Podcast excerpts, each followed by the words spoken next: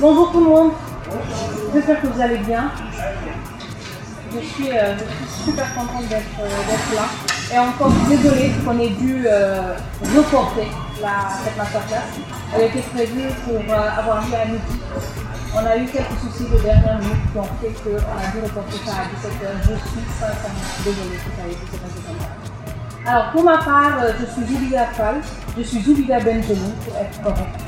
Mon nom c'est mon prénom c'est Zubida, mon nom de famille c'est Benjamin. Par contre, je suis beaucoup plus connue sur les réseaux sociaux et sur tout ce sous le nom de connaissent.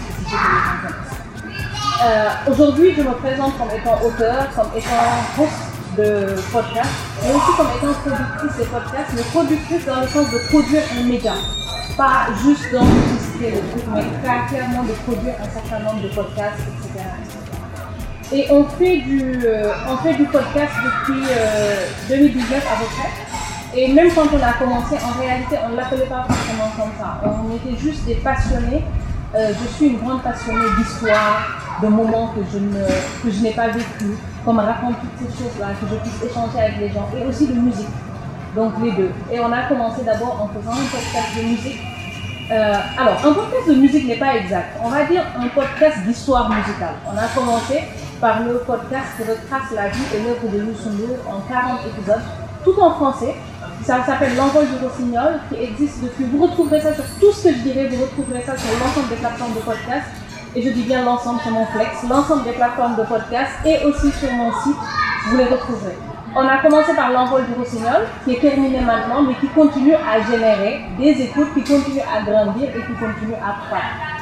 Ensuite, on a fait, euh, et c'était pas moi, hein, ce podcast-là, je le produis certes, mais il est de Mohamed Sow, il le conçoit, qui le réalise, qui le montre entièrement et qui le met, qui le met à disposition. Et c'est comme ça que l'aventure de prod a commencé à la base. Je n'avais pas prévu moi de faire un podcast moi-même. Mais par contre, en produire, j'ai toujours été passionnée pour amplifier voix, accompagner à ce que les gens puissent raconter leurs histoires par leur propre voix. Donc on fait l'envol du rossignol. Quand on le finit, on lance l'envol. L'envol, c'est un autre podcast qui lui, il est dédié au groupe mythique du Sénégal, au groupe de musique mythique du Sénégal, où on raconte leurs histoires dans ces, dans ces épisodes-là. Pourquoi nous faisons ce travail? Parce que c'est important pour nous, et vous allez vous rendre compte, il y a, on va prendre Youssou Ndour, que tout le monde connaît, c'est un des Sénégalais, je suis sûre, si je dis son nom, partout dans le monde, on sait qui c'est. Il n'y a pas eu d'œuvre documentaire, de travail documentaire qui a été fait et réalisé depuis notre centre avec nos réalités. Tous les travaux que vous verrez sur sont des travaux qui ont été faits depuis l'international. Pareil, on, ne documente pas nos histoires, on ne documente pas.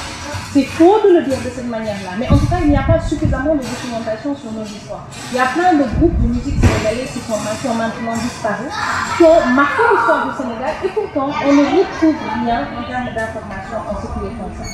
Et pourtant, si vous êtes sénégalais ou si vous êtes prévu de musique, vous les avez entendus d'une manière ou d'une autre. On va prendre le plus célèbre d'entre eux, en tout cas à l'international, Orchestra Baobab par exemple il y a un épisode de podcast qui est dédié à Orchestra Baobab, de comment c'est né, de comment ils se sont associés, de comment ils ont réussi à faire tout ça. Et c'est pareil pour un certain nombre de choses. Ce podcast-là, l'envol, n'est pas un podcast régulier parce que euh, un des gros freins, et peut-être qu'on va en reparler tout à l'heure, c'est la documentation qui est quasi inexistante. Donc il faut aller faire un travail de terrain, un travail de recherche, un travail d'interview pour être en mesure de pouvoir produire. Pour, pour exemple, Mohamed, qui fait aussi l'envol, travaille sur... Euh, sur l'envol du Super Diamono, qui est un groupe du Sénégal, depuis trois ans. Depuis trois ans, il n'arrive pas à clôturer cet épisode-là. Il ne peut pas le clôturer parce qu'on se rend compte que sur la période allant de 1980 à 1984, du Super Diamono, personne n'est en mesure de nous donner des informations de qui était là, comment, etc. Donc si vous voulez vous lancer dans des podcasts comme ça, où vous allez revisiter l'histoire, vous allez faire un certain nombre de choses, vous allez vous rendre compte de la difficulté. Et ça me permet de vous parler justement de, des règles qu'on met en place. Faut être régulier, faut avoir de l'audience. C'est ça qui va faire que les gens vont revenir, ça dépend des gens. Ensuite, après l'envol, après l'envol, on a commencé Morceau d'histoire, pareil. C'est encore une fois de l'histoire musicale. Morceau d'histoire nous permet, par exemple, on prend une chanson, on va prendre une chanson célèbre dans le répertoire béninois, par exemple, et on raconte comment est née cette chanson-là. Donc ça, c'est le troisième podcast. Et euh, ensuite, en 2020-2021, pendant le Covid, on s'est tous retrouvés sur Clubhouse pendant longtemps. On a, euh, on a beaucoup parlé sur Clubhouse. Je ne sais pas qui était sur Clubhouse à cette période-là. Mais entre 2020 et 2021, je pense que j'ai passé 18 heures par jour sur Clubhouse à échanger avec des gens, à parler, avec des gens que je ne connais pas. Les mêmes problématiques revenaient à chaque fois. Il y a des gens qu'on ne connaît pas, il y a des gens qui se pour lesquels il faut bien résoudre leur histoire. Et j'adore partager. Et c'est dans cette réflexion-là, avec un groupe d'amis, de petites sœurs, des nièces, etc., qu'on a commencé à parler de ça. Et à la même période, comme on était tous confinés à la maison, je parlais beaucoup à ma fille par rapport à ses figures d'inspiration et ses rôles modèles. Et tu te rends compte qu'il y a des gens qui ne connaissent tout simplement pas. Il y a des choses que évidentes sur moi. Par exemple, ma fille ne sait pas qui est Angélique Kidjo. Voilà, je vais prendre un exemple que vous connaissez. Elle ne sait pas qui est Angélique qui? Par contre, elle va savoir c'est qui, euh, je ne sais pas, Miley Cyrus, elle va savoir c'est qui euh, euh, Billie Eilish, etc. Ça ne veut pas dire que ces modèles ne sont pas valables, mais ça veut dire que peut-être qu'il y a encore du travail à faire pour présenter des noms, les personnes, des choses qui nous ont marqué. Et de pouvoir compter leurs histoires. Mais au-delà de compter leurs histoires, c'est de pouvoir questionner leur place et les choix qu'elles ont fait en tant que femmes. Parce que la démarche de conversation publique est aussi extrêmement même si je dis à qui veut l'entendre que ce n'est pas encore très féministe, mais ça a une démarche féministe complètement. Et cette démarche-là, c'est celle de donner la parole aux femmes pour qu'elles puissent leur histoire. Dans nos pays, euh, à chaque fois que je prends le micro à une femme, surtout une femme qui a réussi, ça vient, mais je n'ai rien à dire tout le temps. Mais qu'est-ce que je pourrais bien dire Et quand je fais l'exercice juste pour rigoler, en disant à un mais ce serait bien que je t'invite du temps vous voyez, vous voyez, ce que je veux dire? Et ce rapport à l'espace public et à la prise de parole n'est pas la même. J'ai vu des femmes qui ont fait des choses extrêmement fabuleuses et qu'elles n'ont absolument rien à me dire. Parce que tout ce qu'elles ont fait, elles l'ont fait dans leur propre travail. Tout ce qu'elles avaient à partager, elles l'ont partagé dans leur travail. Alors que le travail est la face visible de l'iceberg en réalité. Parce que pour qu'elles puissent arriver à ça, elles sont passées par d'autres choses. C'est il y a des femmes qui ne sont plus aujourd'hui. Euh, on va prendre Maria Maba, ici l'anglais. Je vais essayer de prendre à chaque fois des exemples qui vont vous parler. Euh, Maria Maba, j'aurais aimé que quelqu'un lui demande comment elle voyait son livre dans 30 ans. Est-ce qu'elle imaginait qu'il aurait cet impact-là sur des générations entières de personnes partout dans le monde en fait? Personne ne le pose cette question-là en général. La question qu'on leur pose, c'est comment alliez vie, vie professionnelle et vie familiale on ne leur dit pas quels sont leurs doutes. Elles ne parlent pas de leurs doutes, elles ne parlent pas de leurs peurs, elles ne partagent pas leurs échecs, elles ne partagent pas les moments où elles n'ont pas été très correctes en règle générale, parce qu'on est tous des êtres humains et ce sont des choses Et en lançant Conversation féministe, pour moi c'était ça. Parce que interviewer une Colette Argo, une Colesso Argo, qui est la reine du pain tissé partout en Afrique, interviewer une Colesso Argo, ce n'est pas lui dire que la reine du pain tissé, ce n'est pas ça mais c'est de savoir parfois il est facile pour elle celle qui est Mais la difficulté, encore une fois, c'est de les faire parler et d'accepter de créer une vie. Et c'est ça la masterclass. Et je vais mettre le disclaimer, je ne suis pas journaliste. Ni de près, ni de loin. Je ne suis pas sociologue. Ni de près, ni de loin. Et je ne suis pas quoi d'autre encore. Euh, je ne suis pas psy non plus. Je ne suis pas formée pour, pour recueillir du trauma ou même pour déclencher des traumas. J'ai vécu tous ces traumas forts Ceci étant dit, j'ai développé une attitude et je la travaille, c'est celle d'écouter. D'écouter profondément et de laisser de l'espace à la personne Et c'est ça que je fais dans la conversation. Parce que toutes ces femmes elles ont beau être successful, euh, elles ont, elles ont beau avoir réussi, mais réussi dans tous les sens du terme. Personne ne prend le temps en règle générale de s'asseoir avec elles et juste de les laisser parler, de les laisser parler d'elles, de les laisser parler de leur cœur, de les laisser parler de leur vie, et de les laisser parler de leurs rêves et de leurs espérances. Règle générale, notre parole, nous, en tant que femme, de silencier les Qu'on s'en rende compte ou pas, ce que je dis n'a rien de je ne sais pas, je ne sais même pas comment le dire, ça n'a rien de révolutionnaire ce que ça On peut ne pas s'en rendre compte et être complètement ignorant de ces mécanismes-là. Mais si vous creusez un petit peu autour de vous, et en règle générale, ça arrive surtout aux hommes et aux garçons. Ils vont se rendre compte qu'ils n'ont jamais réellement parlé à leur mère. Et ces conversations, on les a très souvent sur tous les réseaux sociaux. On va vous dire, vous les femmes d'aujourd'hui, hein, normalement, elles ont subi ça, elles ont vécu leur vie, elles ont avancé, il n'y avait pas de problème. N'est-ce pas? Et quand tu leur demandes, est-ce que tu as parlé à ta mère? La réponse qui va venir, s'il y avait un problème, Vous voyez? Et c'est ça, c'est d'enlever ce que nous pensons savoir d'autrui et de s'asseoir et de nous poser la question tout simplement. Qui que de À quoi aspires-tu Quels sont tes rêves? Quels sont tes buts Quels sont tes peurs? Par quoi es-tu passé? Et de le faire avec une réelle bienveillance. J'ai vu utiliser ce terme à cause de tout le truc de développement personnel, etc. Ça m'épuise en fait et j'ai aucun filtre là-dessus. Mais quand je parle de bienveillance, quand je parle d'empathie, de, c'est une empathie réelle qui n'est pas, qui n'est pas feinte. C'est de pouvoir faire de s'intéresser réellement à eux. Et maintenant, je peux vous parler du tout de comment je pense. J'ai une liste de femmes. Quand j'ai commencé, toutes les personnes autour de moi ont commencé à me dire Ah, tiens, je me fais connaître l'histoire de telle, l'histoire de telle, l'histoire de telle, parce que telle m'a marqué sur telle, telle m'a marqué sur telle. Et j'ai insisté. J'avais un J'écrivais juste tous les mots. Et euh, je me suis dit, comment j'allais aborder ces femmes? Parce qu'elles ont très bien réussi. Et je vois, il y a une manière de faire des interviews, aussi certainement dans vos pays aussi, où on vient, on dit à la personne, bonjour, que tu te présentes Si tu vidéo, tu dis bonjour, que tu te présentes. Je trouve ça particulièrement irrespectueux. Merci. Euh, tu ne mets pas devant professeur Faxo, qui est aujourd'hui l'aîné de toutes les sociologues africaines, qui a 83 ans, 84 ans cette année. Et si tu as fait un temps soit peu de sociaux, tu sais qui est professeur Faxo, tu ne peux pas ne pas savoir. Et de lui dire, qu'as-tu fait, qu'as-tu réalisé Ce n'est pas possible. Et du coup, mettez-vous dans la peau là dans cette peau-là, quand vous partez pour rencontrer des gens, que ce soit pour rencontrer quelque chose, il y a un minimum. Et c'est la même chose quand vous allez chercher un travail, d'aller se renseigner sur l'entreprise dans laquelle vous voulez aller. Vous n'allez pas arriver comme une fleur parce que vous avez vu de la lumière, vous êtes entré et que vous avez fait en disant je ne sais même pas dans quel domaine vous intervenez, mais expliquez-moi ça, je suis intéressé pour bosser avec vous. Ça ne marche pas.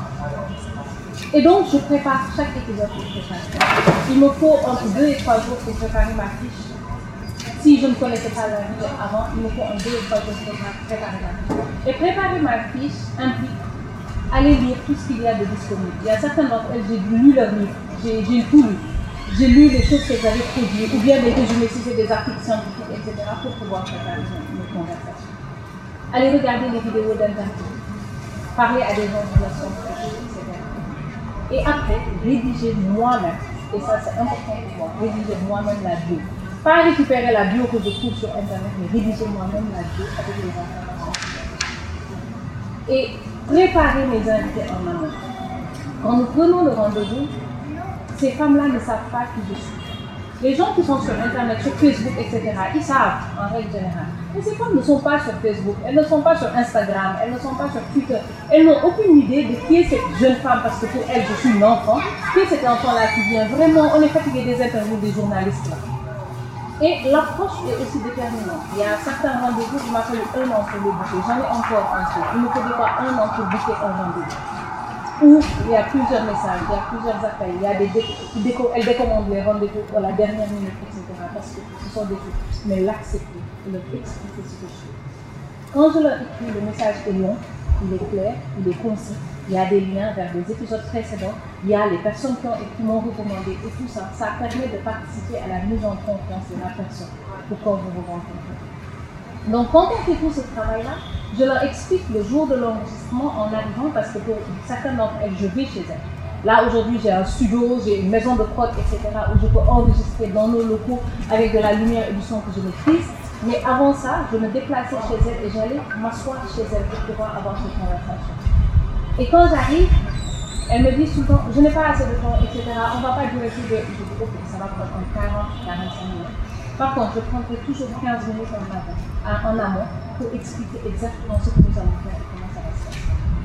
Et pendant que la technique s'installe, j'entre déjà dans la conversation avec mon. On discute. Et je lui dis ce que je fais, pourquoi je le fais, qu'est-ce qui me motive, en quoi c'est important je recueille les doutes de la personne en face. Elle va me poser des questions. Ce sera filmé, ce sera pas filmé. Ah non, j'ai pas envie de filmer cette vidéo. Je comprends si tu n'as pas envie de filmer cette vidéo. D'accord. Pourquoi? Qu'est-ce que ça fait Est-ce que si on fait ça Est-ce qu'il y a des sujets que tu ne veux pas aborder? Parce que, encore une fois, ce n'est pas un débat. Je ne suis pas en train de challenger ce en quoi elles croient ou leurs valeurs. Ce que je suis en train de faire avec elles, c'est de leur donner la parole et de faire en sorte qu'elles puissent s'exprimer comme elles le souhaitent et qu'elles puissent transmettre tout simplement. C'est leur vérité à l'instant T. C'est leur vérité à elles, c'est ce en quoi elles croient et c'est ce pourquoi elles se sont battues. Quand nous mettons toute cette partie-là en place, nous pouvons démarrer. Et j'ai toujours de très beaux retours après que j'ai lu la bio, parce que j'ai une partie bio, une partie info, avant de pouvoir dire, par exemple, Angélique Kidjo, bienvenue dans Conversation Commune. Je le dis parce que l'épisode d'Angélique Kidjo sur le 25 juillet, je l'ai enregistré à Dakar lors de son dernier passage pour sa fondation Bakonga. Et de dire, Angélique Kidjo, bienvenue dans, bienvenue dans Conversation Commune. Et j'ai toujours le, même choc de toutes ces femmes-là. De dire, wow, on ne me l'avait pas fait celle-là. Parce que d'habitude, on te demande d'envoyer toi-même ton CV, d'envoyer toi-même ton résumé. Et de voir que quelqu'un a pris la peine de travailler le texte, de tout réécrire et de lui donner du sens. Et je finis toujours par expliquer à la personne en face de moi l'impact qu'elle a eu dans ma vie ou dans la vie de toutes les personnes qui ont pu la découvrir. Et des fois, elles ne se rendent pas compte de cet impact. Et quand je leur donne ça, quand je leur donne leur cœur, à partir de ce moment-là, la conversation démarre. Et c'est ce que je leur dis. Je leur dis, quand j'aurais dit euh, Fatso, bienvenue dans la conversation pour vous, dites ce que vous voulez. C'est déconcertant pour elles quand je dis vous dites ce que vous voulez, mais c'est exactement comme ça. Et dès que j'ouvre en disant Professeur Fatso, bienvenue dans la conversation féminine, je m'arrête. Et elles vont enchaîner. Ah, ce que tu as dit m'a ému. Ah, tatati, je ne m'attendais pas à ça, etc. Et c'est comme ça que nous entrons. Et c'est pour ça que je dis tout le temps que je ne fais pas d'entretien, je ne fais pas d'interview, j'ai des conversations avec des élèves. Je ne sais pas si culturellement, au niveau local, vous aviez des sortes de cercles de femmes avec des transmissions de paroles. Il n'arrivait pas, dans votre enfance ou des choses comme ça, vous n'avez pas une grand-mère qui va vous poser quelque part, raconter sa vie, raconter comment une femme doit être, comment elle doit se comporter, en termes d'échange et de transmission. C'est ce que je veux faire dans la conversation. Et du coup, ça facilite parce qu'elles savent que je ne challenge pas ce qu'elles disent elles sont, elles disent ce qu'elles croient. Et du coup, j'ai eu des moments épiques comme ça où on a parlé d'excision, euh, les femmes ont parlé d'excision, elles ont parlé de leur mariage, elles ont parlé du marivolage, elles ont parlé d'un certain nombre de choses, du deuil. Par exemple, sur l'épisode avec Collet Argo, en allant enregistrer Collet sur la seule chose que tout le monde m'avait dit, c'est de ne pas aborder le sujet en fait, de la perte de son fils de son dernier. Et la conversation, au final, c'est elle qui a abordé le sujet c'est elle qui a parlé de son processus de, ce que ça lui a vécu, de comment elle l'a ressenti. Et je sors toujours de ces conversations-là avec la même chose. J'ai l'impression d'avoir été sur un divan. Je n'ai jamais été écoutée, entendue. Oui. C'est bon ça Je n'ai jamais, je n'ai jamais été écoutée ou entendue. On ne m'a jamais laissé parler de cette manière-là. Et à partir de ce moment-là, moi, je considère que c'est gagné. L'autre chose, l'autre exercice que je leur fais faire, parce qu'on vit aussi dans une société qui est de plus en plus conservatrice, je leur demande de choisir la musique. Trois chansons. Donc chaque fois que vous écoutez un épisode de Conversation féminine, les chansons que vous entendez sont les chansons choisies par mes invités.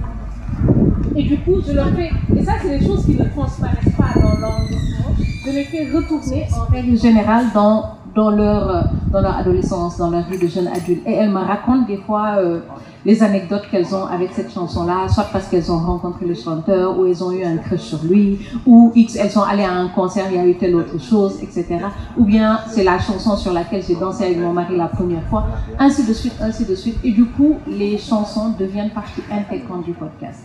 Et chacune d'entre elles aussi choisit trois, trois livres, et ça me permet de mettre en place la bibliothèque Conversation féminine, qui est disponible sur Babelio aujourd'hui avec tous les choix de livres de mes invités, mais que j'essaye de mettre en place de manière physique dans l'espace dans lequel nous enregistrons. Euh, je pense avoir fait le tour. Euh, s'il, y a des, questions, je suis preneuse.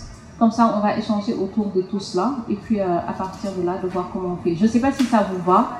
Sinon, on trouve une autre solution. D'accord? C'est bon pour tout le monde? Oui? Parfait. Est-ce qu'il y a des questions?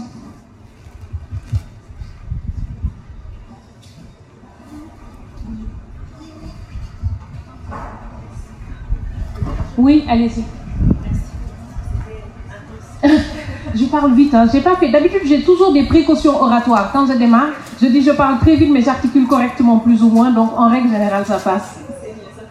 Ok. Donc, euh, je vais directement, j'ai plusieurs questions qui viennent. La première, c'est euh, vous avez dit que vous leur envoyez des, euh, comme la documentation Oui. podcast qui inclut le lien vers d'autres épisodes, ça les rassure, Oui. ça confirme votre expertise, etc. Mais comment ça s'est passé la première fois alors? La première fois pour qui? La première invitée? Euh, Alors, les 4-5 premiers invités, bizarrement, ça a été les plus simples. Parce que j'ai commencé par des gens que je connaissais réellement et avec qui j'avais déjà échangé. Le premier épisode que j'ai enregistré, je l'ai enregistré avec le professeur Maram Gay et les professeurs de langue de littérature africaine au Minnesota, aux États-Unis. Et je connaissais déjà Maram parce qu'on avait échangé sur d'autres sujets. Et je connaissais à quel point son histoire était inspirante. C'est le premier épisode que j'ai enregistré, mais ce n'est pas le premier que j'ai diffusé. Ensuite, après Maram, j'ai enregistré Kumba Touré. Kumba est une femme réellement à connaître. Le premier épisode diffusé de Conversation féminine, c'est avec Kumba Touré. Et c'est cet épisode-là qui a été primé l'année dernière au Paris Podcast Festival d'ailleurs. Et Kumba, est, euh, elle est la présidente d'Africa Rising, qui est une ONG panafricaine. Elle, elle s'intéresse réellement à toutes les questions féministes et panafricaines en règle générale. Et elle fait un travail terrain qui est incroyable. Et elle est aussi l'initiatrice du projet Géante Invisible. Et Géante Invisible, elle le fait avec la fondation Enrich Boll. Il s'agit de célébrer des femmes qui ont une empreinte, un impact dans leur communauté, même si elles ne sont pas connues en dehors de ces communautés-là. Elle organise de grandes cérémonies pour célébrer ces femmes-là de leur vivant et faire en sorte que tout le monde soit au courant de ce que les femmes ont pu produire et ont pu faire et l'impact qu'elles ont eu sur leurs différentes communautés. Donc pareil, Maram Gay, euh, il y a eu Maram, il y a eu Kumba, il y a eu Rocky Gassama qui est la présidence du COSEF. Le COSEF, c'est le Conseil sénégalais des femmes. C'est une des plus anciennes organisations féminines du Sénégal, on va dire sur l'ère récente. Et donc, il y a eu Rocky Gassama que je connaissais déjà. Il y a eu Maimouna Dembélé. Maimouna Dembélé a été la première femme à animer des émissions hip-hop au Sénégal. Donc, euh, elle est arrivée très tôt dans le milieu du hip-hop, milieu des années 90, etc. Et pendant très, très, très longtemps, elle a été la seule avec une émission où elle parle que de hip-hop, hip-hop sénégalais, hip-hop euh, américain, etc. Et tout. Donc, à partir de ce moment-là, ça devenait plus simple. Mais devenir plus simple, ça veut dire que tu as maintenant des choses à montrer. Et Calista, et j'ai fait Calista. Je crois que tout le monde connaît Maîtresse d'un homme marié. C'est bon, ça c'est réglé. J'ai fait Calista parce que je connaissais Calista aussi. Donc j'ai pu faire Calista de cette manière-là. Et à partir de là, ça part. Maintenant, le problème c'est que toutes ces femmes-là que j'ai citées, elles ne sont pas vieilles. Elles ont 40, 45 ans. Calista n'a pas encore 40 ans. Tout ça, exact. Et quand je prends, je vais voir par exemple Pendembo, professeur Pendembo, historienne, etc. Et, que je lui dis, bah, j'ai enregistré Calista, etc. Elle me dit, c'est qui? Vous voyez, et, du coup, il y a toujours ce travail-là de se réinventer et de savoir aussi leur parler des choses qui correspondent à, à, à ce en quoi elles croient. Mais, et ça revient, comment je les contacte, c'est très carré. Mes procédures sont extrêmement carrées dans la manière de contacter les gens, les informations. Elles reçoivent toute une note de présentation claire, détaillée, avec le synopsis du projet, euh, les, les résultats attendus par rapport à ça, les questions qui leur seront posées pendant l'épisode, la durée de l'épisode, le déroulé de l'épisode. Elles reçoivent toujours un document de deux à trois pages qui n'a rien à voir avec le mail d'accompagnement. Elles le reçoivent et elles le lisent, elles en prennent connaissance et à partir de là, on peut organiser maintenant l'entretien. Voilà. Il y a une autre question? Oui.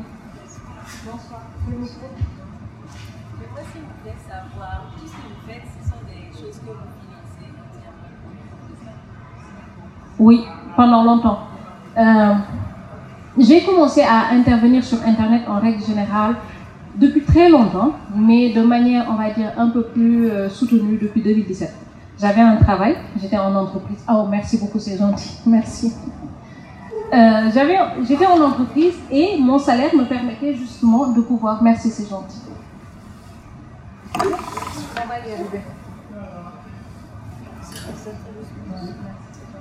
Et mon salaire me permettait de pouvoir financer toutes les choses que je voulais faire.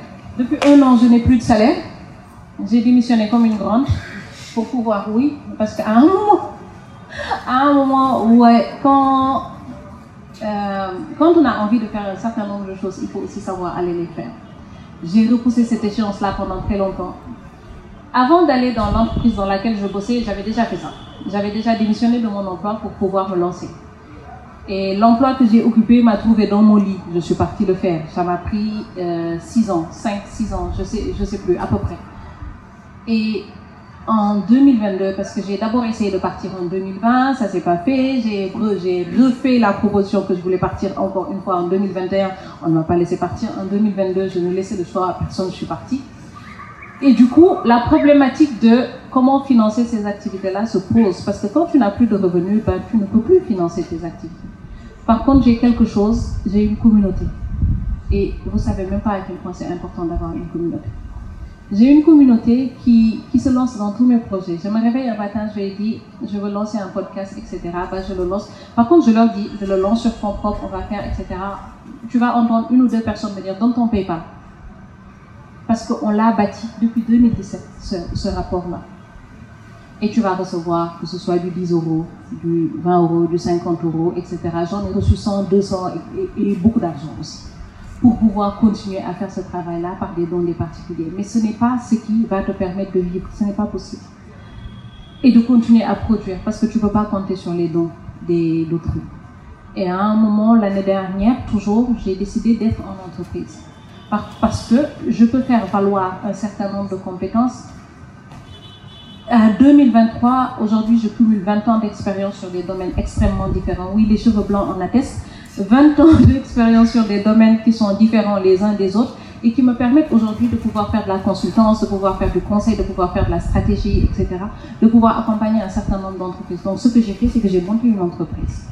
J'ai monté une entreprise en ayant trois domaines d'activité stratégiques, sachant que la création sonore, pour le moment, ne va pas me permettre de vivre. Mes propres productions ne me permettront pas de vivre. Par contre, j'ai deux autres domaines d'activité où je peux me réveiller, aller chercher des marchés, répondre à des appels d'offres, etc. et tout et tout. Et récupérer de l'argent pour pouvoir continuer à financer mon activité. Et dans mon domaine d'activité stratégique de création sonore, aujourd'hui, je vends à des entreprises ou à des institutions qui souhaitent lancer leur propre podcast dans le ton que je fais. Parce qu'ils ne me payent pas pour ma technicité. Je ne fais aucune technique sur le podcast. Je ne sais pas monter. Et je le dis tout le temps. Je ne monte pas, je ne sais pas monter il me paye pour ce savoir-faire-là et cette manière que j'ai de faire des podcasts. Et du coup, je produis des podcasts pour des tiers où il n'y a pas mon nom, il n'y a pas mon nom, mais je le produis pour des tiers, ce qui me permet aussi de générer du revenu. Et depuis un an, tous les revenus que je génère m'ont servi à, à m'équiper en matériel. Aujourd'hui, j'ai un studio de prod complètement équipé. Que je peux faire de la vidéo, je peux faire de l'audio, je peux faire un certain nombre de choses par rapport à ça. Mais je suis restée focus et je n'ai fait que ça pendant un an. Les documents de stratégie, il faut les écrire parce que les subventions existent, les financements existent, mais il faut écrire tes documents, tes documents de projet. Donc pendant la dernière année, c'est ce que j'ai fait. Je ne suis apparue nulle part, je suis restée enfermée et j'ai travaillé nuit et jour. Aujourd'hui, si demain on me dit il y a un appel à projet, je ne sais pas X ou Y, j'ai trois phrases à changer dans le document. Mon appel à projet, il part dans la nuit. Mais il m'a fallu bosser pendant six mois, pendant huit mois pour pouvoir faire en sorte que cela puisse exister. Donc voilà. C'est bon? Oui? J'aimerais savoir si est-ce qu'il y a eu une situation ou un constat que vous avez fait qui vous a dirigé vers ce, cette voie-là? Parce que vous avez déjà un emploi, vous êtes Pourquoi avoir choisi de faire, de faire du podcast. J'aurais pu faire des films aussi. Parce que pour moi, c'est exactement pareil. J'ai besoin j'ai toujours eu besoin. Et c'est ce que j'ai fait dans tous les emplois que j'ai occupés. Dans tous les emplois que j'ai occupés, la seule chose que je faisais à chaque fois, c'est d'amplifier des voix. Mon dernier poste, je m'occupais de marketing et de, partenariat. Et ce que je devais faire à longueur de journée, c'est de faire en sorte que ce que l'entreprise faisait soit connu. Ce que X fait soit raconté. Et d'aussi loin que je me souviens, j'ai toujours, fait ça, amplifier des voix. Aujourd'hui, je l'amplifie dans un côté, dans un autre domaine, mais je je considère pas avoir changé de métier en réalité. Peut-être que demain, tu me verras faire une série ou un film. Et les gens qui me connaissent vont dire, ce n'est pas étonnant. Mais s'ils me voient aussi retourner, par exemple, dans le monde de la tech, ce ne sera pas étonnant pour eux non plus. Parce que tout cela, ça reste, le noyau reste le même, c'est de, d'amplifier des, d'amplifier des voix, de raconter des histoires et par les moyens technologiques à ma disposition pour les faire. C'est ça mon, c'est mon why en fait. Si on reste dans, encore une fois, on revient dans tout ce qui est euh, Simon Sinek. Voilà. Je vais boire cette gorgée d'eau finalement.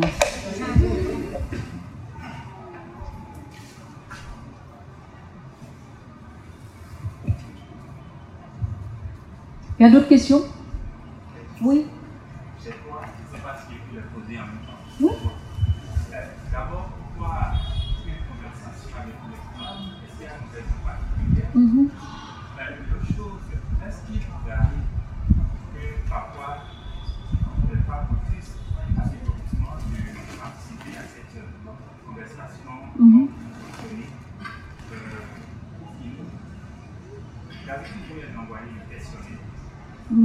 Non, pas le questionnaire, mais allez-y, je vais expliquer. Euh, bon, sinon, je l'ai dit.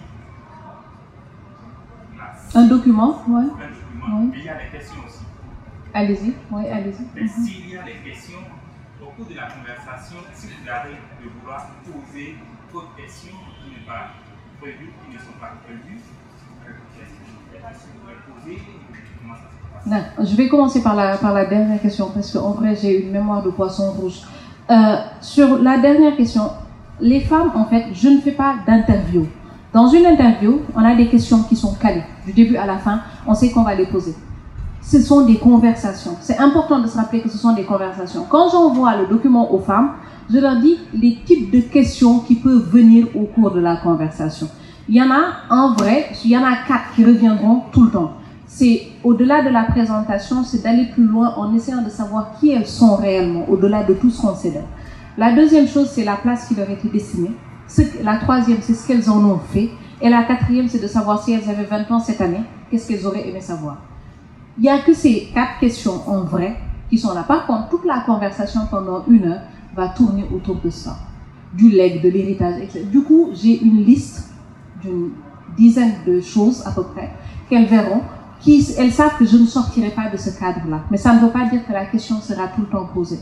D'accord? Euh, L'autre question, c'est est-ce qu'il y a des femmes qui refusent? Mais oui, et totalement. Et ça me va, en fait pour X raisons, hein, il y en a, euh, il y en a qui ne refusent pas parce que les Sénégalais ne disent pas non très franco en règle générale. Ils vont te faire un truc du genre ouais, mais non, mais machin, etc. On se cale le rendez-vous et ça peut durer. Comme je ne lâche rien, je n'ai pas de souci non plus. Tant qu'on ne me dit pas non clairement, dans six mois, je réenverrai le message en disant on s'était dit la dernière fois qu'on allait se recontacter dans six mois parce qu'il y a des gens qui me font ça. Ils me disent ouais, mais on se parle dans six mois. Il n'y a aucun problème. J'enregistre ça dans mon calendrier. Le rappel sonne, six mois plus tard, j'envoie le message l'appel téléphonique en disant on m'avait dit qu'on se parlerait dans six mois. Mais quand elles disent non, parce que j'ai vu des femmes qui sont à l'international, qui, euh, avec de, on va dire, un impact incroyable dans ce qu'elles font, qui me disent très clairement, Zoubida, en ce moment, je ne peux pas faire ça. Pour X raisons, parce que sur ma, personnellement, il y a des points que je dois régler, il y a des choses que je dois faire, je ne suis pas dans les dispositions de le faire et je l'entends. Et comme je n'ai pas prévu d'arrêter Conversation féminine à la saison 2, ben, à la saison 4, 5, 6, 7, 8, 9, 10, ben, je les rappellerai pour savoir si elles sont à une autre phase de leur vie qui va permettre de pouvoir avoir cette conversation. Et la première question, c'est la question qui est drôle qu'il y a que les hommes qui posent à chaque fois. Pourquoi conversation féminine? Je ne sais pas. Moi, ce que je propose déjà, c'est que vous organisiez conversation masculine et moi, je le produis. Moi, vraiment, ça, c'est ma proposition. Je vous promets, je vous promets, je mets le matériel, je mets tout, je mets la diffusion, je paye tout. Il n'y a aucun problème. Et vous faites, vous parlez entre vous, conversation masculine. Et vous le faites à longueur d'année, des conversations masculines. Prenez n'importe quelle chaîne de télé, n'importe quelle radio. 365 jours, il y en a trois où on verra des femmes. Et ça va être le 8 mars, la fête des mères. Et peut-être si c'est l'anniversaire et qu'elle est connue, peut-être qu'elle va passer à la télé. Mais sinon, dans 99%, ça c'est mes statistiques à la louche. J'aime beaucoup dire 90-99%, je- c'est basé sur rien. Euh, où on vous entend parler entre vous, en règle générale. Ce n'est pas, ce n'est pas une insulte quand je le dis de cette manière, c'est juste un constat. Aujourd'hui, moi, ce qui m'intéresse dans ma démarche, et c'est pour ça que c'est bien de faire un podcast, moi, ce qui m'intéresse dans ma démarche, c'est de faire les choses que je veux, comme je les veux, quand je les veux, avec le public qui m'intéresse. Conversation féminine est un podcast pour les femmes, par les femmes, pour les femmes. Si les hommes écoutent, c'est très bien, mais à la base, il ne faut pas avoir peur d'assumer ça. J'ai beaucoup d'hommes qui écoutent. Aujourd'hui, j'ai euh, à peu près un peu plus 52 ou 53% ce sont des femmes, mais le reste ce sont des hommes qui écoutent. J'ai beaucoup d'hommes qui écoutent.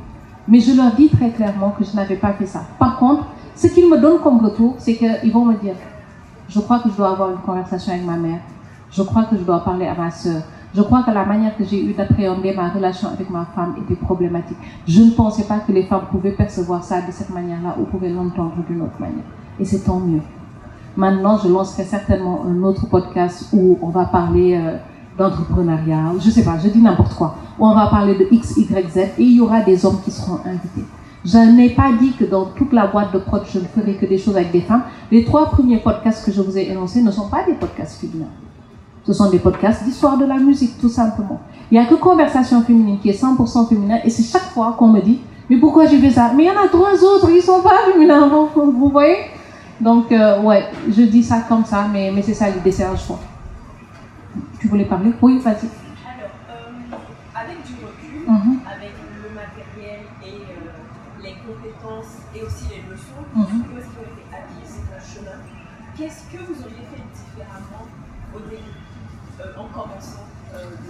De l'aventure de création audio Ça va être difficile pour moi de répondre à cette question-là. Je pense que j'aurais refait les choses de la même manière parce que je n'ai pas commencé, et ça c'est l'erreur que tous les débutants font en règle générale. Vous allez commencer en allant acheter un Shure MV7 à 349 euros. Ne faites pas des choses comme ça. Ne faites pas des choses. Quand on a commencé avec Mohamed, parce que je faisais les voix d'intro, sur l'envol du rossignol, c'est ma voix qui fait l'intro et l'outro, on a commencé avec des micros à 8 euros qu'on achetait sur Amazon, qu'on branchait directement dans les téléphones et on enregistre ça marche. Privilégiez le contenu. Privilégiez votre contenu. Vous pouvez avoir la meilleure technologie au monde. Si votre contenu ne suit pas, ça ne sert à absolument rien. Donc privilégiez votre contenu. Et on a commencé comme ça. On a commencé par un micro ou même des fois j'enregistrais directement sur le dictaphone et après lui il met ça dans un logiciel pour nettoyer et on avance. Donc moi je considère que je n'aurais rien changé sur le podcast. On commence où on est avec ce qu'on a. Donc, si vous avez juste le dictaphone de votre euh, téléphone, commencez avec ça. Et vous verrez de plus en plus, il y a des logiciels qui vous permettent, pas des logiciels, des applications qui vous permettent d'enregistrer. Toutes les applications de réunion vous permettent de faire une conversation, par exemple, un podcast de conversation. La qualité ne sera pas terrible, oui. Il y aura de la compression, oui. Il y aura... Mais au moins, vous aurez commencé. Vous aurez commencé à faire en sorte que votre projet se fasse, s'entende, se comprenne. Et puis petit à petit, vous pourrez acquérir en fonction le matériel dont vous avez besoin. Sinon, si vous commencez en prenant des locaux, en investissant sur du matériel, les revenus, vous ne les aurez pas sur le champ. Absolument pas. Vous allez juste sombrer. Et pour produire, en fait, ça aussi c'est Colesso qui le dit dans l'épisode qui est, on a besoin de tranquillité quelque part. Quand vous devez courir derrière les finances, derrière, le, derrière les factures à payer, etc. Et tout, vous n'aurez plus le temps qu'il faut pour produire des épisodes. Et vous pouvez le contourner aussi ça d'une autre manière. Quand vous commencez à enregistrer, enregistrez beaucoup.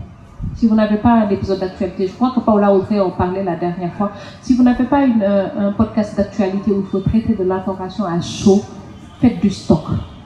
Comme ça, pendant que le stock là est là et qu'il est prêt à être diffusé, vous, vous pouvez vous concentrer sur vos autres activités. Par exemple, faire des recherches sur des invités, aller chercher de l'argent, euh, animer vos réseaux sociaux pour lesquels je suis une brêle absolue. Pourtant, je fais tout sur les réseaux sociaux en règle générale, mais je n'ai aucune ligne directrice en termes d'animation de mes réseaux. Je fonctionne vraiment avec ma personnalité dessus. Donc voilà. C'est bon? Il n'y a plus de questions? Hey Oui, madame Je voulais savoir, est-ce que tu as euh, envisagé, c'est que la question t'est posée, envisagé une diffusion en radio? Est-ce que euh, les radios t'ont approché? Parce qu'il y a quand même un, un vivier assez important euh, sur le plan radiophonique à, à Dakar, au. Sénégal, mais en général. Comment ça s'est passé Alors, euh, dans ma position de principe, ma position de principe, c'est que je ne fonctionne pas pour la radio. Je ne veux pas.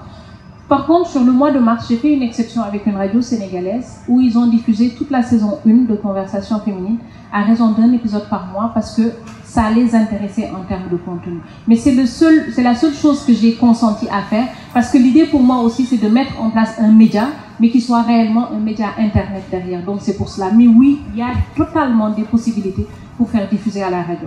Ce que j'aime moins, c'est que je n'ai pas la maîtrise sur mes métriques. Tu sais, euh, voilà, tu n'as pas, tu n'as pas, tu n'as pas les données. Donc voilà. Mais tu n'imaginais pas que ce serait quelque chose qui te permettrait de faire de l'acquisition C'est-à-dire qu'on entend Oui, oui, parler de ça, ouais. et que ça ramène les gens sur ta plateforme? Exactement. C'est pour ça que j'ai accepté au mois de mars. C'est la raison pour laquelle j'ai accepté en réalité au mois de mars. vu En vrai, non. J'ai vu. Ça ne veut pas dire. Les gens n'ont pas écouté ça et après sont venus le rechercher sur Internet. Il n'y a pas eu de lien. Par contre, j'ai des gens qui m'ont fait des retours sur les réseaux sociaux. Ah, j'ai entendu ton émission, j'ai entendu ton nom à la radio, etc. Mais l'acquisition en tant que telle n'a pas eu lieu. Voilà. Par contre, peut-être revoir la stratégie par rapport à ça. Il y a moyen de retravailler dessus, mais euh, ouais, pour répondre à ta question. Ouais. Moi, j'ai une autre question. Oui. C'est pour savoir, tu as combien de saisons? De, deuxième saison. Chaque saison, il y a combien d'épisodes 21. Et comment tu structures? Est-ce que tu te dis, ok, je fais une saison avec 22 épisodes comment- comment tu veux la, tu veux, tu veux la version politiquement correcte ou la vraie version? La vraie version. La vraie version, je commence les saisons au mois de mars. Conversation féminine, je commence la saison au mois de mars. Le premier épisode de la saison sort toujours aux alentours du 28-29 mars. Ça, c'est la chose que j'ai décidé. Euh, par contre, je m'arrête en décembre. Tout simplement, l'année dernière, j'ai frôlé le burn-out. À un moment, j'étais épuisée parce qu'il fallait tout le travail de production. Il y en avait beaucoup, en fait, le travail de fond. Vers octobre, j'ai commencé à sentir que je ne tiendrai plus en réalité. Et c'est là vraiment que j'ai adressé la question de la saison en disant, en vrai, comment on fait ça? Et j'ai pris aussi le temps, j'ai lu les gens qui faisaient des podcasts, etc. Et il y a quelque chose qui arrive à tous les podcasteurs, ça s'appelle le pod feeding. C'est à un moment, c'est que ça te, ça te gave, en fait. Peu importe ce que tu fais, à quel point c'est, c'est bien et que tu aimes ça, ça arrive à un moment où tu ne peux plus. Et si tu ne sais pas t'arrêter, tu vas commencer à ne plus être régulier, si c'est une émission régulière, jusqu'au jour où tu vas te réveiller et tu vas disparaître. Tu vois? Donc, il faut savoir repérer ces moments-là. Donc, j'ai compris qu'à un moment, il faut que je fasse une pause. Et en faisant une pause, je voulais aussi développer d'autres choses, organiser un événement, faire un certain, mais surtout prendre 15 jours et dormir. Parce que je n'avais pas fait ça depuis un certain nombre d'années. Donc, en novembre, j'ai enregistré les derniers, j'ai posé mon calendrier, j'ai regardé par diffusion, parce que je diffuse un mardi sur deux. J'ai regardé si je devais m'arrêter en décembre, à quelle date serait la dernière diffusion. C'était quelque chose comme le 21 ou le 22 décembre, je ne me souviens plus. Combien d'épisodes je dois enregistrer pour arriver là-bas et à quelle date. Et au 13 novembre, j'avais arrêté d'enregistrer, j'avais fini d'enregistrer. Et ça m'a permis de pouvoir prendre 15 jours pour moi, parce que c'est important, d'avoir des épisodes à diffuser jusqu'au dernier jour de décembre, prendre 15 jours pour moi, mais aussi faire tout ce que je n'ai pas fait durant toute l'année, c'est-à-dire remercier les personnes qui écoutent, euh, faire des petites, faire du, du, un peu de contenu par rapport à toutes ces choses-là, faire un récap de l'année, se poser et franchir le cap. Parce que l'année dernière, j'avais besoin de le franchir. Et maintenant, ça m'a permis de découper mes saisons de manière cohérente. C'est parti d'abord de comment je me sentais, mais pas parce que j'ai suivi une règle de saisonnalité. Par contre, si tu te lances en faisant une saison, il faut que quand tu viens la saison 2, rapporte-nous quelque chose au moins. Et il fallait penser à qu'est-ce qu'on apporterait la saison 2. Et bien la saison 2, on ouvre à l'international. Donc quand la saison 2, tu ouvres à l'international, à partir de là, maintenant, ok, il y a eu une pause, on a dû retravailler et on est revenu avec un nouveau branding, de nouveaux designs, euh, euh, une nouvelle intro quand on commence, etc. Et tout, et on a lancé la saison 2 le 29 mars. Voilà. Donc ça, c'est la version pas politiquement correcte. Et la version euh, que je considère en fait que quand on fait une émission qui doit tenir sur la durée, il est tout à fait normal et entièrement cohérent de faire en sorte de mettre en place une saisonnalité.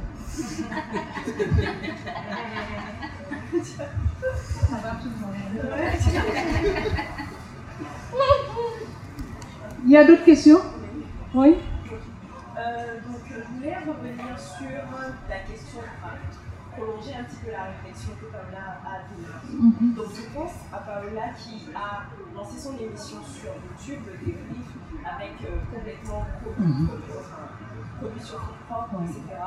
Et qui, plus tard, a été approchée par Canal Plus pour Mhm. devenir euh, animatrice d'une émission de la France.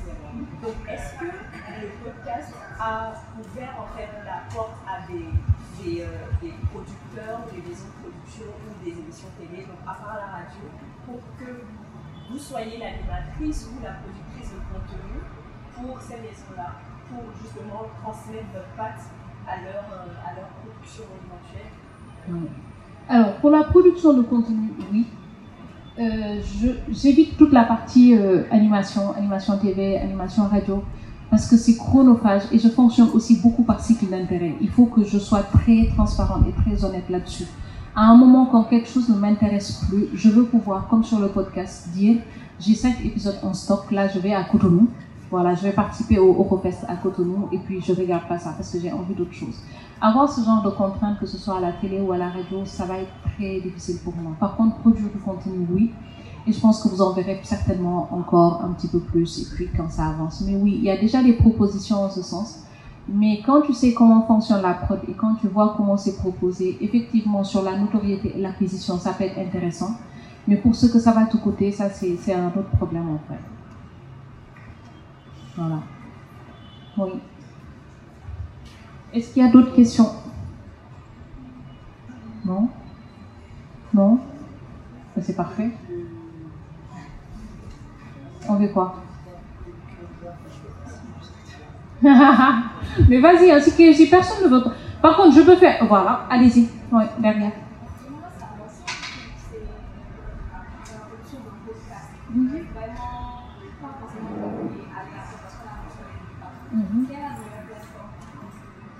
Pourquoi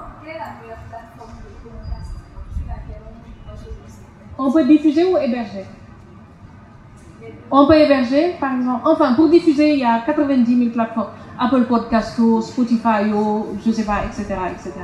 Mais pour héberger, aujourd'hui, moi j'utilise Buzzsprout. C'est la plateforme que j'utilise pour héberger. C'est carré, c'est simple d'utilisation, c'est parfaitement compréhensible. Mais ta problématique, ce ne sera pas réellement d'héberger ou de diffuser ton podcast, c'est créer son podcast. Pas techniquement, mais qu'est-ce que je mets, de quoi je parle, comment je le fais, etc. C'est surtout sur ça qu'il faut bosser.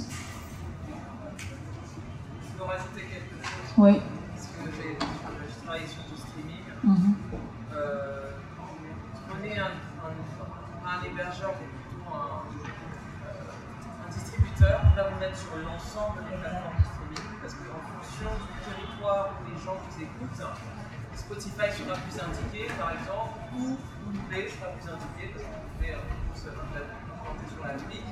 Donc voilà, essayez d'être présent le plus largement possible, que ce soit toutes les plateformes. Donc c'est assez simple, vous pouvez avoir un, distributeur qui vous met sur l'ensemble des plateformes, vous n'allez pas le faire manuellement. Quelqu'un d'autre veut prendre la parole? Je la repasse là devant. Non? Aucun d'entre vous? Je la repasse devant. Vas-y. Vas-y, non, non, non, t'excuses pas pour ça. Profites-en. Ok, d'accord. Euh, alors, je, je voulais juste. euh, on, va, on va la dernière. Je voulais euh, comprendre deux, enfin, deux choses. Mhm. Aujourd'hui, créer du podcast, créer de- du contenu audio, c'est comme créer du contenu. En Mhm. fait. Beaucoup de gens se lancent là-dedans, que ce soit en vidéo, sur les réseaux sociaux, que ce soit sur YouTube, etc. Mais finalement, le podcast, comme disait Sinatou, c'est pas un format assez de niche. Mhm. Et euh, il y a une question de légitimité qui, que moi je me pose souvent par rapport à la personne qui intervient ou qui prend le. qui s'autorise à hoster le podcast. Donc, qui peut hoster un podcast? Est-ce qu'il faut avoir comme des compétences en journalisme ou en prise de parole ou en, en euh, human psychology, ce genre de choses pour pouvoir interagir avec des humains, en tout cas quand on se lance dans un podcast euh, type interview, type, type discussion Qui peut prétendre à pouvoir hoster un podcast J'ai un syndrome de l'imposteur qui, qui, qui, qui casse le. casse, oui, oui, très, très, très fort. Où il m'a fallu, en fait, j'ai un, un syndrome de l'imposteur sur tout ce que je fais en règle générale. Parce que oui, et je pense qu'on n'adresse pas suffisamment cette question-là. Parce que quand vous me voyez en face de vous en train de- parler avec toute l'assurance, etc., et tout, on peut ne pas s'en rendre compte. Mais parce que c'est un processus. Avant de lancer Conversation féminine, je crois que j'ai fait je ne sais pas combien de, de conf calls avec des gens qui sont autour de moi pour faire le point sur le fait de est-ce que je devais faire ça ou pas. Et après, est-ce que mais je suis qui et pour qui je me prends pour pouvoir faire un truc comme ça. C'est une réalité que je vis, c'est une réalité que je vis. Et puis à partir de là, on s'assoit, on se dit, ok, qu'est-ce que je fais en vrai? Je fais quelque chose qui me plaît, je donne la voix à des, à des, à des gens qui me parlent. D'abord, parce que je le fais pour moi. Euh, je ne suis pas dans un truc formel. Il ne faut pas un diplôme pour pouvoir faire ça, pour pouvoir, quand on a le syndrome de l'imposteur, ouais. Il ne faut pas un diplôme en journaliste pour pouvoir le faire, mais clairement, il faut des skills. Et si tu n'as pas les skills, il faut aller apprendre. Je crois vraiment à l'apprentissage, mais encore une fois, c'est un souci que j'ai. Parce que je ne m'aventure pas à parler d'un sujet si je n'ai pas pris la peine d'aller. Et en règle générale, quand je vais étudier le sujet, j'exagère, je vais toujours, je vais toujours trop loin. Mais ça me permet après de pouvoir régler une partie de ce syndrome-là et de pouvoir me sentir légitime pour le faire. Et je dirais, apprenez ça. C'est tout. Apprenez.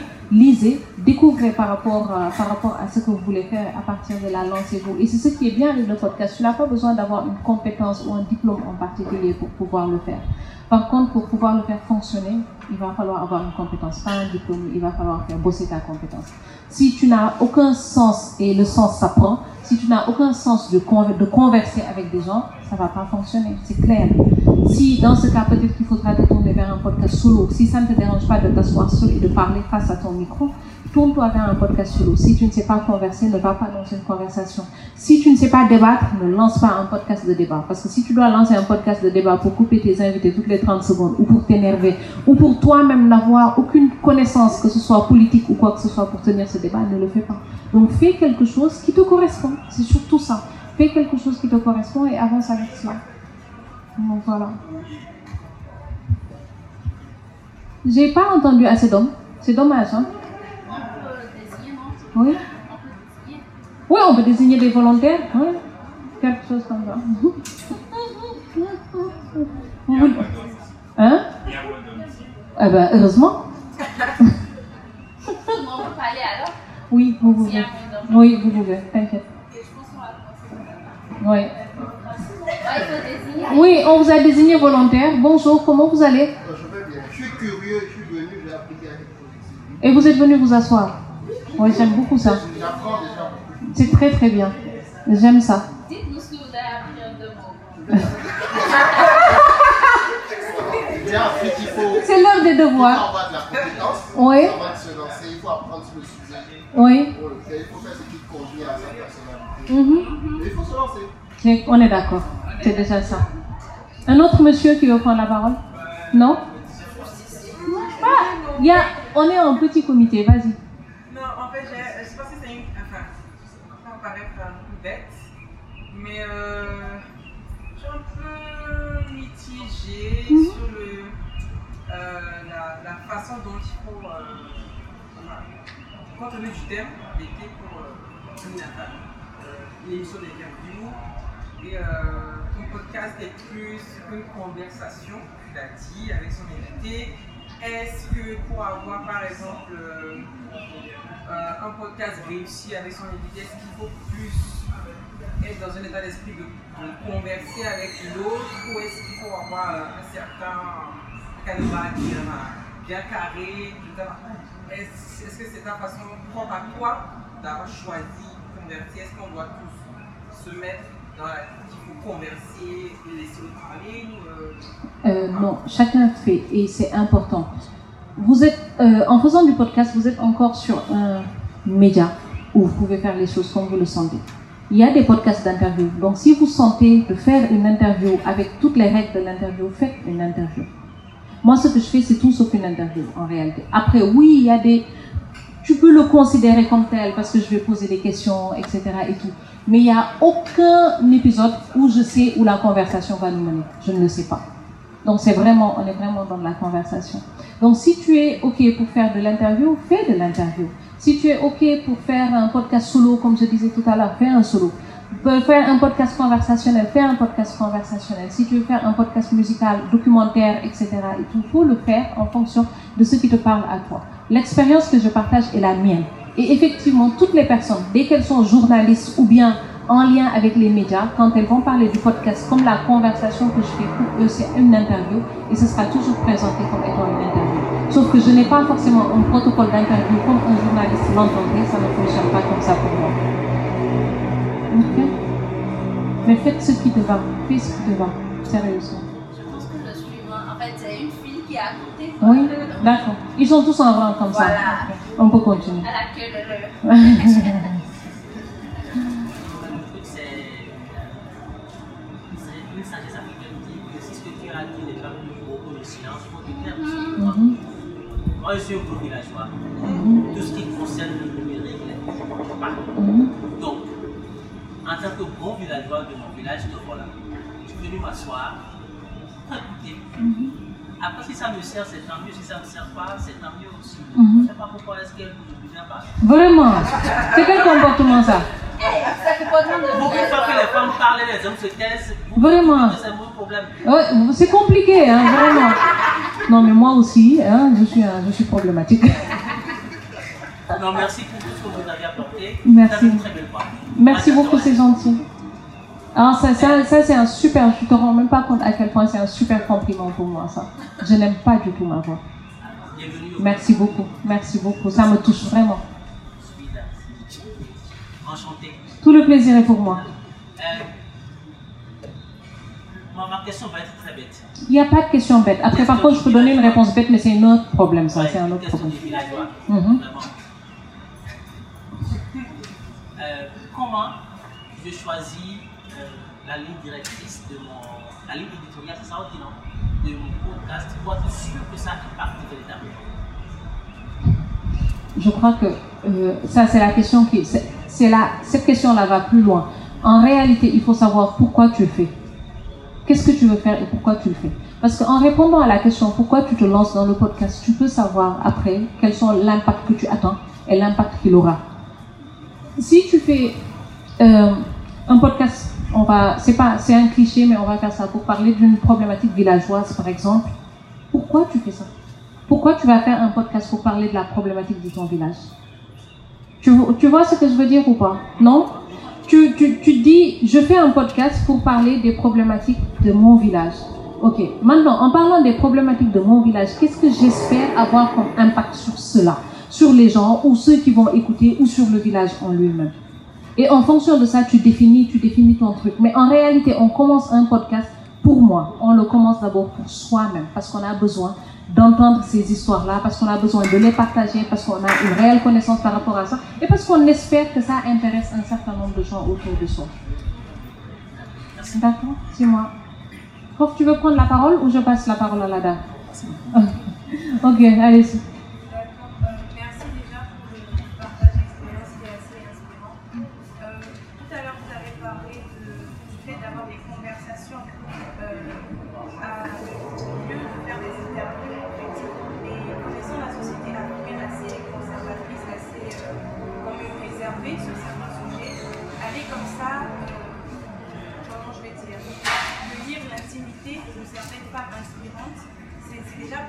En fait.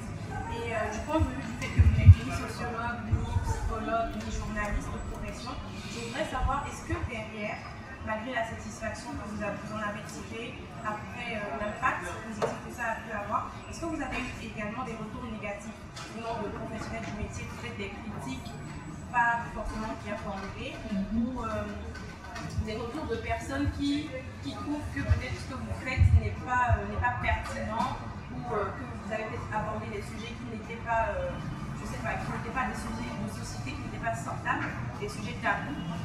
Donc, est-ce que vous avez eu des, retours négatifs dans Oui, il y en a toujours. Il y en a toujours des retours négatifs, mais pas forcément pas des professionnels de, pas des professionnels du journalisme ou des professionnels de la psychologie ou des choses comme ça. Non, ce sont des gens qui écoutent et qui n'aiment pas, qui n'aiment pas ce qui a été dit ou qui n'aiment pas comment ça a été dit ou qui n'aiment pas que je n'ai pas corrigé tel propos ou qui considèrent que je n'aurais pas dû laisser passer tel propos et ils parlent en fonction de ce en quoi ils croient et de ce qui est important pour eux.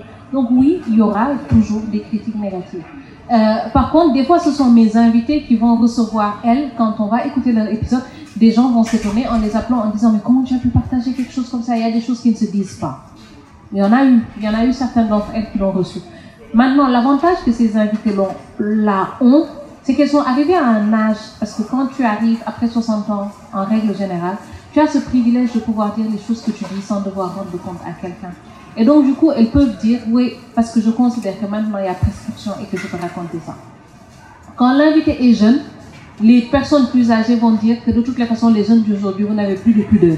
Donc, l'un dans l'autre, en fait, ça permet à toutes les parties de pouvoir exprimer ce qu'elles souhaitent exprimer.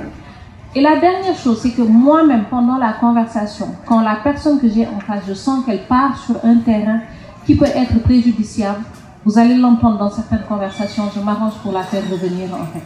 Parce qu'il n'est pas question que je déclenche quelque chose que je ne pourrais pas gérer derrière, rien qu'émotionnellement en face, parce que je me suis retrouvée dans des épisodes extrêmement durs, rien qu'émotionnellement en face, et pour qu'après ça réveille quelque chose chez elle, c'est des choses que j'ai vues. Donc voilà. Oui.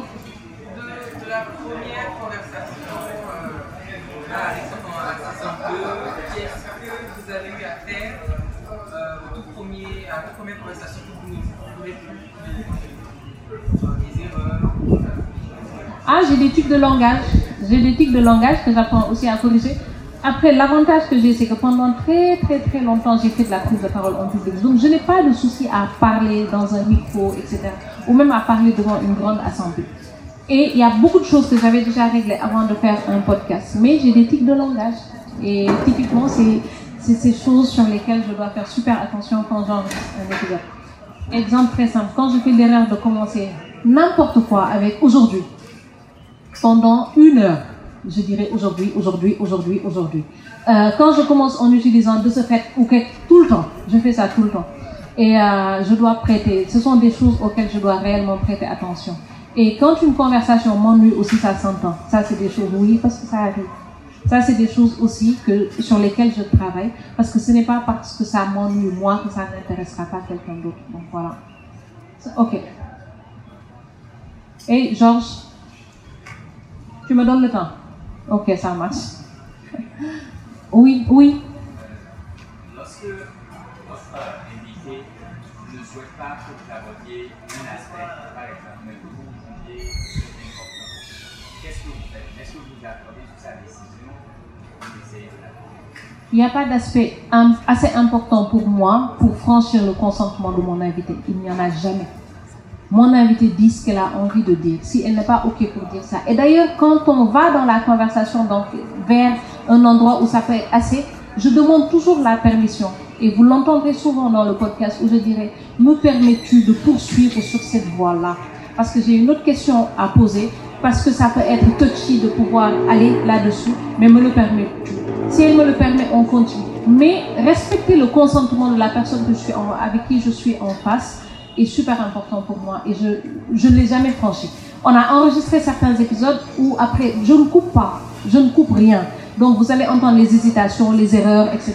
et tout bien découpé. Mais il m'est arrivé sur certains épisodes que l'invité part en me disant, ah tiens, sur ça, je suis allé trop loin sur, euh, par exemple, ma vie de couple ou ma vie familiale, etc.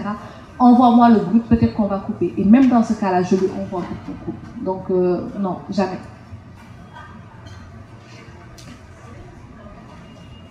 Je crois qu'on a fini. Tu reviens prendre le micro Oui, une dernière question. D'accord, oui. Bonsoir. Oui.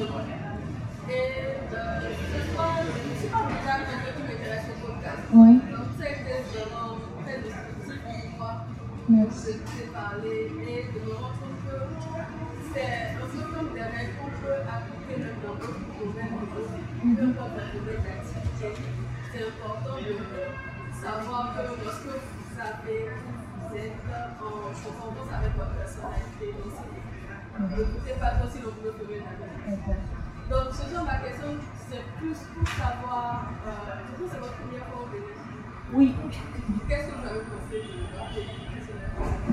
Vous avez, vous avez une ville super agréable. J'arrête pas de le dire depuis trois jours. Je sais pas comment j'ai fait pour pas venir à Cotonou plus tôt, depuis le temps que je tourne un petit peu.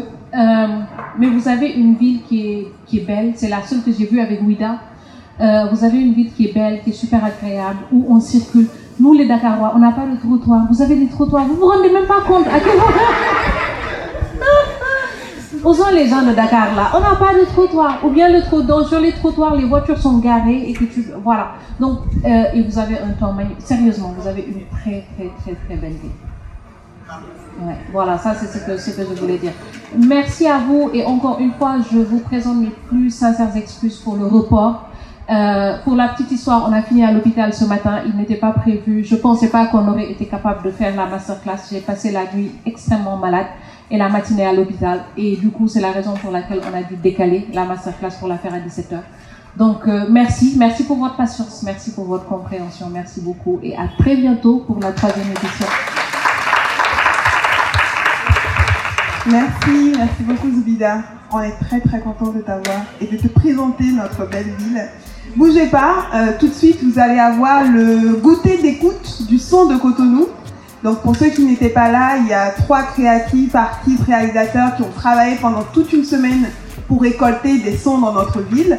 Donc ils vont nous présenter cela. Euh, voilà. Et puis après, il y aura la cérémonie de clôture avec la prestation d'IFE, pour ceux qui, le connaissent. On a hâte de, le découvrir. Donc bougez pas, on a prévu un petit goûter, mais je sais pas si ça, si tout le monde sera servi. Cas, on est très très ravis de vous avoir aujourd'hui. C'est presque la fin du festival, on a un tout petit peu mal, mais c'était un bonheur de vous proposer tout ça. Merci.